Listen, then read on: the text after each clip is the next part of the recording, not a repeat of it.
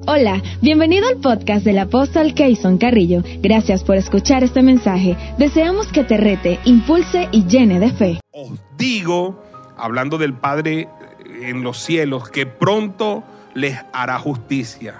Hablando de que un juez injusto le había hecho justicia a una viuda que vino a él con mucha insistencia haciendo una petición. Entonces él decía, cuanto más el Padre del cielo, que es un juez justo, a ustedes les hará justicia. Dice, os digo que pronto les hará justicia. Os digo que pronto les hará justicia. Pero entonces termina con una cosa que es terrible. Dice, pero, pero, cuando venga el Hijo del Hombre, hallará fe en la tierra, hallará fe en la tierra. Padre, gracias por tu palabra. Gracias, Señor. Muchas, muchas gracias.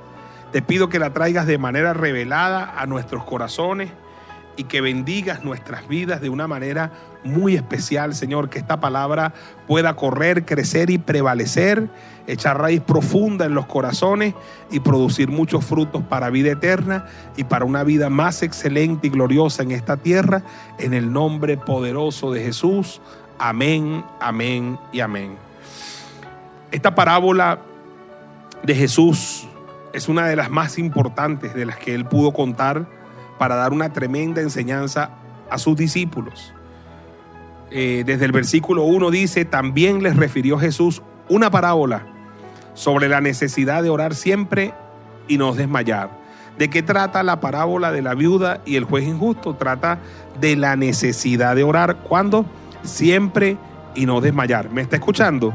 La parábola de la viuda y el juez injusto trata de la necesidad de orar siempre y no desmayar nunca. Orar cuando, hay, cuando no hay pandemia, orar cuando hay pandemia. Orar cuando no hay cuarentena, orar cuando hay cuarentena. Orar siempre y nunca desmayar. Diciendo, había en una ciudad un juez que, que ni temía a Dios ni respetaba a hombre. Había también en aquella ciudad una viuda la cual venía él diciendo, hazme justicia de mi adversario. Y ese juez no quiso por algún tiempo, pero después de esto vi, dijo dentro de sí, aunque ni temo a Dios ni, ni tengo respeto a hombre, sin embargo, porque esta viuda me es molesta, le haré justicia, no sea que viniendo de continuo me agote la paciencia. Y dijo el Señor, y dijo el Señor, oí lo que dijo el juez injusto el Señor hace referencia, nos dice a nosotros que pongamos atención a lo que dijo el juez injusto. Me, escuchó eso, increíble, ¿no? Que Jesús diga, miren lo que dijo el juez injusto, paren la, la oreja, prendan las antenas. ¿Y qué fue lo que dijo el juez injusto? Dice, aunque ni temo a Dios ni tengo respeto por hombre, sin embargo, porque esta viuda me es molesta, le haré justicia. O sea, va a hacer justicia no porque él sea justo, él va a hacer justicia por la insistencia de la viuda. Por la insistencia de la viuda. Y es un hombre malo, él es un hombre injusto, pero la insistencia de la viuda lo va a mover a él a darle una respuesta y hacerle justicia a aquella mujer. Y por eso dice, oír lo que dijo el juez injusto. Entonces luego dice Jesús, ¿y acaso no hará justicia a sus escogidos que claman a él día y noche? El juez justo del, universo, el Padre del cielo, no hará justicia a sus escogidos que claman a Él. Oiga, ¿cuándo? Día y qué? Y noche. ¿Cuándo debemos clamar nosotros? Día y noche. ¿Cuándo debemos clamar? Día y noche. ¿Se tardará en responderles? Pregunta el Señor. Y dice, os digo que pronto les hará justicia. Pero cuando venga el Hijo del Hombre, hallará fe en la tierra. Y hoy quiero referirme a esa última frase, a esa última oración de Jesús. Cuando venga el Hijo del Hombre, hallará fe en la tierra. Esa fe que Él está en el contexto asociando a gente que ora siempre y no desmaya nunca. A un hecho concreto. Porque a veces nosotros hablamos de fe de manera abstracta. Y gente que puede decir, y hay canciones que dicen, yo tengo fe, pero no dice en dónde está puesta esa fe. Hay gente que tiene fe en la palabra fe. Hay gente que tiene fe en sí mismo. Hay gente que tiene fe en una persona. Hay gente que le tiene fe a una pastilla. Hay gente que le tiene fe a un té que se toma. ¿Sí me entiende? Pero, pero nosotros tenemos que tener claridad de que cuando nosotros hablamos de que somos gente de fe, de que somos una comunidad de fe, de que somos el pueblo que porta la fe, de que habla de la fe, es la fe puesta en Jesús, la fe puesta en Él, la fe puesta en Jesús, porque Él es el autor y consumador de la fe. Hay una linda canción de Oscar Medina que dice, pon tu fe en Jesús y verás qué fácil es compartir, vivir y amar, caminar, correr, volar. Pon tu fe en Jesús. Aleluya, pon tu fe en Jesús. Puesto los ojos en Jesús. Él es el autor y consumador de la fe. Tenemos que aprender a poner nuestra fe en Jesús en, el ungido, en el Salvador del mundo, en el que se encarnó en este mundo, en el que murió en la cruz, en el que resucitó. Aleluya, y está a la diestra del Padre y nos dio su palabra y nos dio sus promesas. Sus promesas son para nosotros sí y amén. Entonces él dice, cuando yo retorne a la tierra, cuando yo vuelva a la tierra, cuando yo venga por segunda vez, hallaré fe en la tierra. ¿Qué clase de fe está haciendo referencia a Jesús? La fe de la viuda, que va con insistencia donde el juez injusto a clamar una y otra vez, una y otra vez, y pone su fe por obra de esa manera. La fe sin obra es una fe muerta en sí misma. Hay gente que dice que tiene fe, pero no obra, no pone esa fe por obra. Una persona que clama es una persona que tiene fe. Una persona que lee la palabra es una persona que tiene fe y está ejerciendo su fe. Una persona que hace un ayuno y lo ofrece al Señor es una persona que tiene fe. Una persona que diezma, que ofrenda, que da, que da al pobre, es una persona que tiene fe en, lo que, en que lo que Dios ha prometido, se le cumplirá en su vida. Aleluya. Pregunta Jesús, cuando el Hijo del Hombre venga, ¿hallará fe en la tierra? Hallará esta clase de fe, esa fe que se pone por obra, esa fe que insiste, esa fe que ora siempre y que no desmaya nunca. Y por eso es que esta, esta palabra está muy asociada al tema que dimos el domingo, lo que sobre mí se agolpa cada día, la preocupación por todas las iglesias. Hay una preocupación en el corazón de los verdaderos apóstoles y pastores en el mundo, nacida de esta pandemia, de lo que esta pandemia y de, la, de, la, de, las nuevas realidades y de los nuevos escenarios que esta pandemia está trayendo a la iglesia. Porque ni en nuestras peores pesadillas nosotros habíamos imaginado un escenario como este, donde nuestros templos, lugar donde se reúne la iglesia, estuvieran cerrados ni siquiera un solo domingo, ni siquiera un solo domingo, ni siquiera una sola semana. Y estamos hablando ya de meses, estamos hablando de que esto se ha extendido por más de 100 días ya, y ya por varios meses, y que a la vista no se avisora una solución a esta problemática.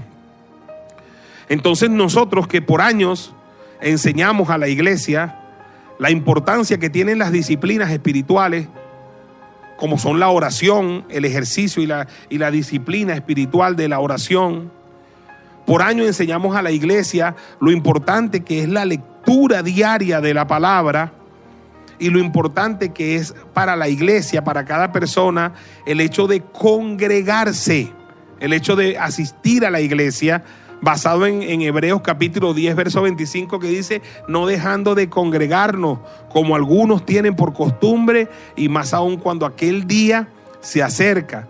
Entonces, siempre nos dieron la imagen, aquellos eh, predicadores, cuando estábamos comenzando en la fe, hablaban mucho de los tizones y hablaban de que la iglesia eran, eran como carbones que estaban en una brasa y juntos estaban encendidos, eran tizones encendidos. Y, recuerdo mucho que ponían siempre un ejemplo de que uno ha visto esos tizones allí, esas brasas al rojo vivo, pero, pero si usted sacaba un tizoncito de eso y lo ponía aparte, ¿verdad?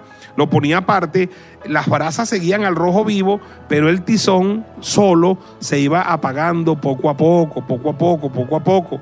De allí que siempre hablábamos de la necesidad de congregarnos y de estar juntos. Ahora, Los nuevos escenarios que ha traído la pandemia y la cuarentena nos han impedido esa forma de congregación masiva en, la iglesia. Y entonces es posible que muchos se decaigan en la fe, es, es posible que muchos pierdan la fe, es posible que muchos se debiliten en la fe. Pero decíamos el día domingo, cuando hablábamos de la preocupación por todas las iglesias, que a la iglesia no le debería ocurrir eso. Porque si ciertamente por un tiempo nos congregamos y estuvimos aquí reunidos, los días miércoles, los días domingos, en nuestro caso, en los preencuentros, en los posencuentros, en las escuelas de líderes, en las ministraciones, en las vigilias, en los ayunos. Todo eso comporta para nosotros una especie de escuela que nos va formando una escuela de formación. Piensen en las personas que ya tenían 10 años en el Señor, algunos como nosotros que tenemos 25 años en el Señor, algunos que tienen 20, cuando cumplimos 21 años, algunos poquitas personas de la iglesia tienen 21 años con nosotros acá, unas 6, 7 personas. Algunos tienen 20 años, algunos tienen 19 años, algunos tienen 18 años, otros tienen un año, pero todos tienen un tiempo, largo o corto. Y ese tiempo en el que asistieron a la iglesia, en el que asistieron a la célula, en el que asistieron a los encuentros, en el que asistieron a los posencuentros, a las escuelas de líderes, al, al servicio de cada miércoles, de cada domingo, comporta un tiempo de entrenamiento, un tiempo, aleluya, como si fuera una universidad que no termina para prepararte y para prepararnos específicamente para un día como el que estamos viviendo para un día como el que estamos viviendo. Recuerdo la palabra que le dijera el tío de Esther a Esther, le dijo, quién sabe si para este día, para un día como este, Dios te ha escogido a ti. No lo vaya a dejar pasar. Entonces, ¿qué sabemos nosotros si para este día, para algo como lo que estamos viviendo ahora mismo, para un escenario como este, fue que el Señor nos estuvo preparando a través de los años? ¿Cuánta palabra, cuánta oración usted ha recibido? cuánta dedicación pastoral, apostólica de la palabra usted ha recibido, formación eh, pastoral y apostólica de fundamentos, de rudimentos del Señor que ahora tienen que salir a, flote y así hacer de ti, de ti que me oyes, que me ves, de mí, de cada uno de nosotros, que nosotros nos convirtamos en iglesia. el templo está cerrado, pero yo soy la iglesia, tú eres la iglesia y que yo y tú y todos nosotros seamos iglesia para alguien más. Para alguien más. Veíamos el día domingo que no necesitamos estar en la iglesia para orar podemos orar en el carro, en el cuarto, en la casa, mientras limpiamos, mientras corremos, mientras vamos al gimnasio. Todo el día, 24 horas al día. Catherine Kuhlman decía, conozco el secreto paulino de la oración sin cesar. Uno puede estar conectado con Dios las 24 horas del día. Quizás no puedo estar arrodillado en un sitio 24 horas al día ¿verdad? Pero sí puedo estar hablando con Dios durante todo el día y cada actividad a la que yo esté haciendo y hablando, hablar con Dios es orar. Aleluya. No despegarme, no desvincularme. A veces oigo gente que dice, yo tengo tiempo que no oro. Parece que estuvieran muertos, muertos físicamente. Porque una persona que está viva piensa y si piensa, y, si piensa puede razonar y puede orar en su mente, en su corazón, acerca de cada actividad que haga en el día, ora. Va a trotar, ora. Va al gimnasio, ora. Va al mercado, ora. Está en el mercado, orando en su mente. Está en el estudio, en la escuela, en la universidad, está orando. Va, se monta en un ruta, ora. Se montan unos elementos en el ruta, ora. Aleluya. Está orando en todo momento, en todo momento está orando. No se desconecta, no se, no se desconecta de la fuente en ningún momento. Y por supuesto, una persona que, que ha sido entrenada en la fe hace de la Biblia su libro diario donde consulta la palabra de Dios, un libro que se estudia sistemáticamente y cuando lee la palabra de Dios, Dios habla con él o con ella y cuando ora, usted y yo hablamos con Dios. Hablamos con Dios cuando oramos y Dios habla con nosotros cuando leemos la palabra. Y esas dos actividades no necesitamos estar en las cuatro paredes del templo para hacerla. Y ahora estamos viendo que congregarnos, congregarnos, es una actividad que podemos hacer de muchas maneras. Ahora es cuando cobra fuerza la palabra de Jesús que dice, donde hay dos o tres congregados en mi nombre, allí yo estoy en medio de ellos. Allí yo estoy en medio de ellos. No es necesario una multitud de miles de personas el día domingo para decir que estamos congregados. En los altares familiares, cuando se reúne el padre, la madre de familia, la madre de familia con sus hijos, eso es una congregación. Eso es una forma de congregación. En las células, cuando usted se reúne su pequeño grupo, su grupo pequeño, eso es una forma de congregación. Ahora mismo, cuando usted me está escuchando allí en, su casa a través de las diferentes plataformas y redes sociales, esto es una nueva forma de congregación. Claro que estamos congregados, estamos unidos, estamos orando los unos por los otros, estamos congregados, no nos estamos dejando de congregar. Note que ya este es el servicio número 37, todos los miércoles y todos los domingos, que desde que empezó la pandemia, nosotros no hemos dejado de hacer el servicio que haríamos aquí estando en nuestra congregación en el día miércoles, el día domingo. Y es el servicio que corresponde. Y gracias a Dios y a estas nuevas tecnologías de información y redes podemos subirla y usted puede verla. Y en ese momento estamos conectados. El día domingo estaba gozoso porque había gente de Alemania, eh, nuestros hermanos de Alemania, gente de los Estados Unidos, gente de Argentina, gente de Chile, gente de Perú, gente de Ecuador, gente de Colombia, gente de México y gente de toda Venezuela. Estamos congregados. Aleluya, pero tenemos entonces que entender, aleluya, que las disciplinas espirituales ahora es cuando hay que practicarlas. Esta, esta pregunta que hace Jesús, cuando venga el Hijo del Hombre, ¿hallará fe en la tierra? Escúcheme por favor, no habla del planeta Tierra. El planeta Tierra no eh, habla de los seres humanos, habla de ti y de mí. Esto es una, es una pregunta que es para respuesta individual y nadie se puede copiar el mensaje, el, examen.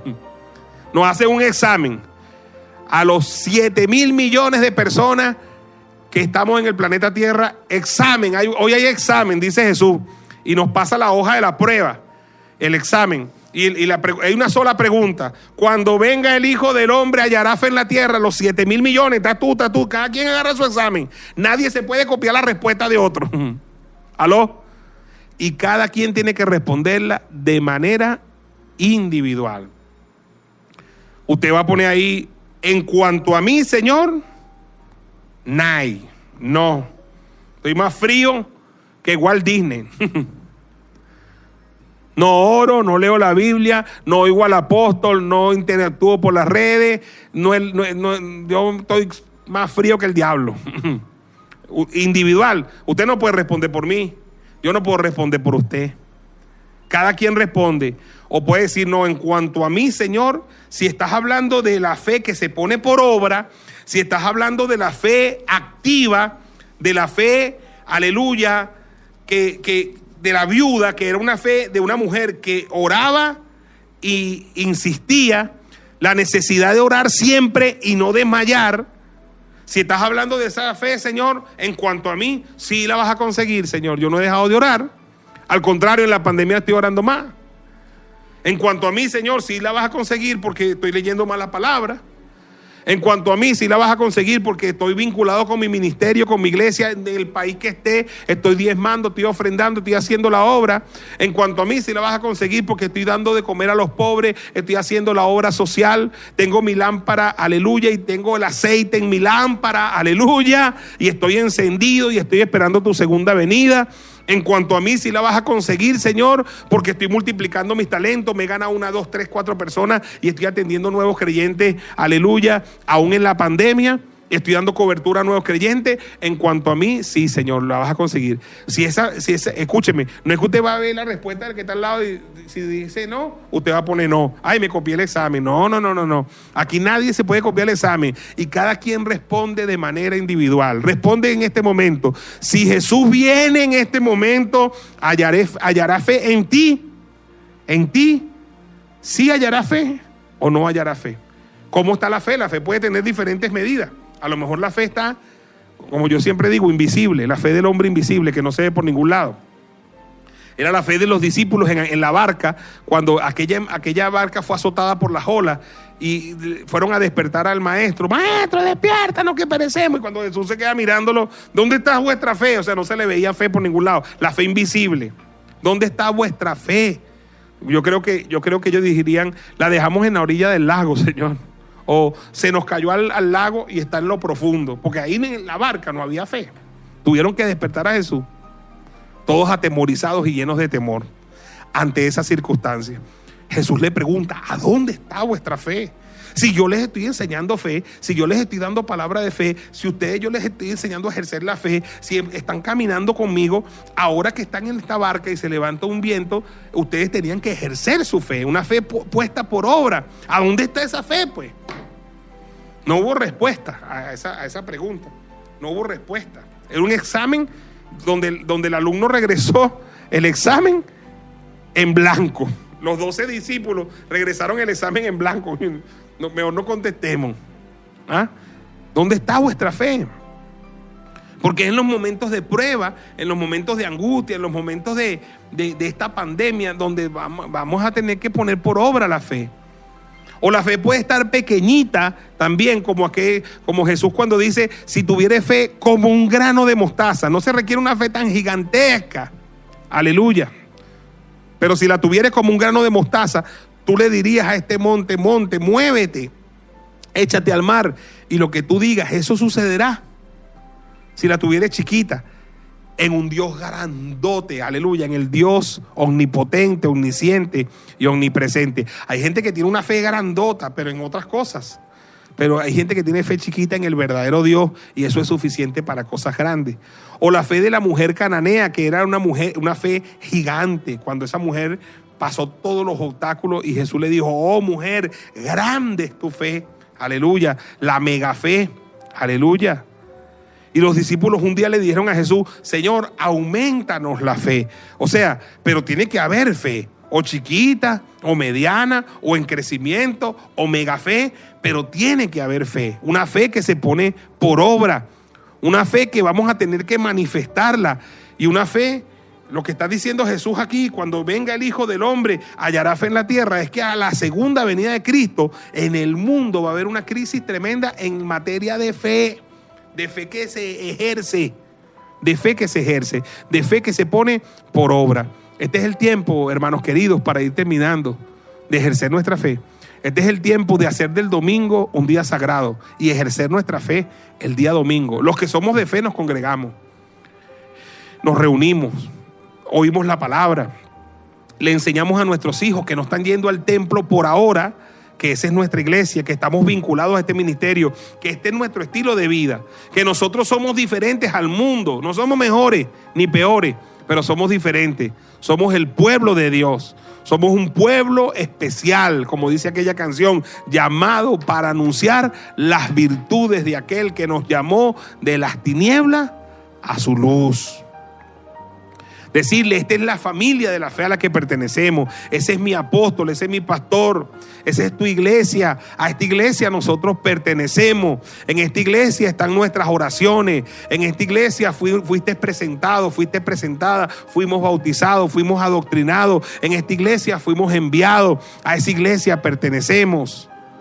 En esa iglesia ofrendamos, diezmamos. Por esa iglesia contribuimos, ayudamos. En esa iglesia oramos y sumamos las oraciones de todo. Aleluya. Esta es nuestra fe. Y es bueno y maravilloso que entonces, además del día domingo, como día sagrado, los días miércoles también ejerzas tu fe en este servicio de oración y milagro.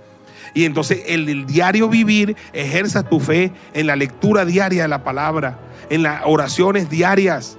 Aleluya. Jesús se refiere aquí a la fe de esta mujer que la manifiesta insistiéndole a un juez que le haga justicia, clamando. Entonces, Jesús está hablando de una fe que se pone por obra, de una fe que se pone por obra. Ahora es que vamos a necesitar fe. Ahora cuando el mundo, escúcheme, 2020 está viviendo una pandemia pavorosa y han muerto cientos de personas, miles de personas. Ya van por más de 600 mil las personas que han fallecido. Ahora que los templos que la gente llamaba iglesia han estado cerrados por la cuarentena, la pandemia y las medidas de, emergencia. Ahora que, el mundo, que, que en el mundo se están viendo fenómenos climatológicos y naturales que dan temor y pavor. Y ahí está lo de las langostas. Además de la pandemia, los terremotos, los tsunamis, los temblores. Ahora lo de las langostas que tiene alarmado a Brasil, Argentina y El Salvador, Centroamérica unas langostas que están devorando los cultivos. ¿Ah? En el tiempo cuando la agenda LGTBI y un poco de derivados está en su máxima eh, avance. Uno queda impresionado cómo esta agenda comenzó hace algunos años y cómo ha venido avanzando de una manera increíble y lo que es la ideología de género. Hace poco vi el video de una niña con su mamá hablando de una niña hablando de su apoyo al aborto y quedé impresionado. Con esa generación es que van a crecer tus hijos y mis hijos, con esos antivalores. En la nueva ideología de género ya están eliminando en las planillas de inscripción en los colegios en el mundo civilizado eh, la pregunta que nos han, nos han hecho toda la vida, ¿no? Nombre, apellido, sexo. Donde uno, si es masculino, ponía la M, si es femenino, la F. Ya eso no lo van a preguntar, porque el sexo, según la nueva ideología de género, cada quien lo va a definir a medida que vaya avanzando el tiempo. Porque aunque tenga órganos genitales masculinos, pudiera ser una mujer atrapada en un cuerpo de hombre. Una locura, hermano. O pudiera ser un, un hombre atrapado en un cuerpo de mujer. Y, o pudiera ser quizás un perro atrapado en, atrapado en un cuerpo de, de un ser humano o un gato, porque es género. A lo mejor es un género animal atrapado en un cuerpo de un humano, pues. Entonces, eso pareciera a, la gente del, primer mundo, se creen más inteligentes que los demás y, ay, qué, inteligentes somos, hermano. Y entonces, mire cómo está el mundo, ¿ves? Y pensábamos que acerca de toda esa locura, de toda esa locura, nosotros pensábamos que no iba a haber consecuencias. Pues va a haber consecuencias. Hubo una generación prediluviana que enfrentó los juicios de Dios y las consecuencias de su pecado que llegó al cielo. Hubo consecuencias para Sodoma y Gomorra por el pecado tan terrible que llegó al cielo. Y habrá consecuencias como la ha habido para esta generación que le ha dado las espaldas a Dios. Y los que somos de fe en el mundo, los, del pueblo de Dios de fe, tenemos que seguir siendo iglesia en estas condiciones. Es el tiempo cuando le ha dado la industria de la música el compositor del año a un cantante llamado Back Bunny. Eso es algo grave, hermano. Estaba viendo un video de la cantante venezolana Karina donde ella está disgustada por ese premio y un poco de, artistas a nivel del mundo la apoyaron por su planteamiento. Porque es algo, es algo serio, lo, tomamos como a jueguito lo de que se le dé el premio de compositor del año a una persona que, que, que de verdad, primero le falta talento musical, talento para cantar, no tiene ningún talento. Y segundo, que canta tanta basura que le hace tanto daño al género humano y que muchos niños, millones de niños y adolescentes están escuchando en el mundo y los padres no se están dando cuenta de lo que escuchan sus hijos. Entonces, para una generación que le tocó vivir eso, entonces pregunta Jesús, ¿hallaré fe en la tierra? ¿Hallaré una fe que, que se resista a esa malicia del diablo? Que se oponga a esa malicia del diablo y que diga las verdades en tiempos de cuando el mundo le está dando la espalda al Señor.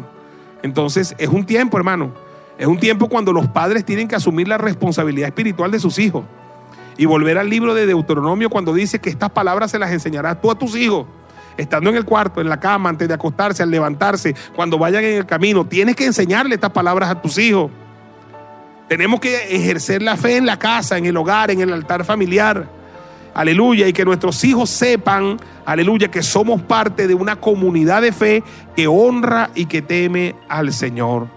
Quiero invitarles a todos a responder esta pregunta y examen mundial para los MSMitas en el mundo. Cuando Jesús venga, hallaré fe en la tierra. Responde esa pregunta.